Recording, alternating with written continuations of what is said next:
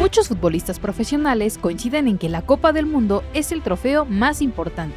Todos los países sueñan con tenerlo en sus vitrinas. Pero, ¿de qué material está hecho? ¿Qué representa su forma y en cuánto está evaluado? Desde el inicio del Mundial de Fútbol en Uruguay en 1930 y hasta 1970, se entregaba el trofeo Jules Rimet, nombrado así en honor del antiguo presidente de la FIFA, el cual estaba hecho de plata esterlina enchapada en oro y lápiz lazuli, y representaba a Nike, la diosa griega de la victoria.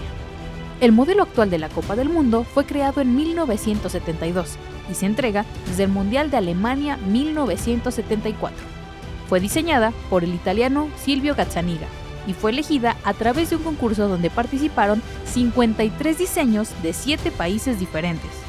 Mide 36.8 centímetros de altura y está hecha con 5 kilos de oro sólido de 18 quilates. Es decir, el trofeo cuenta con aproximadamente 75% de oro. Además, tiene una base de 13 centímetros de diámetro con dos anillos concéntricos de malaquita, y los nombres de los países que han ganado cada torneo desde 1974 están grabados en la parte inferior del trofeo.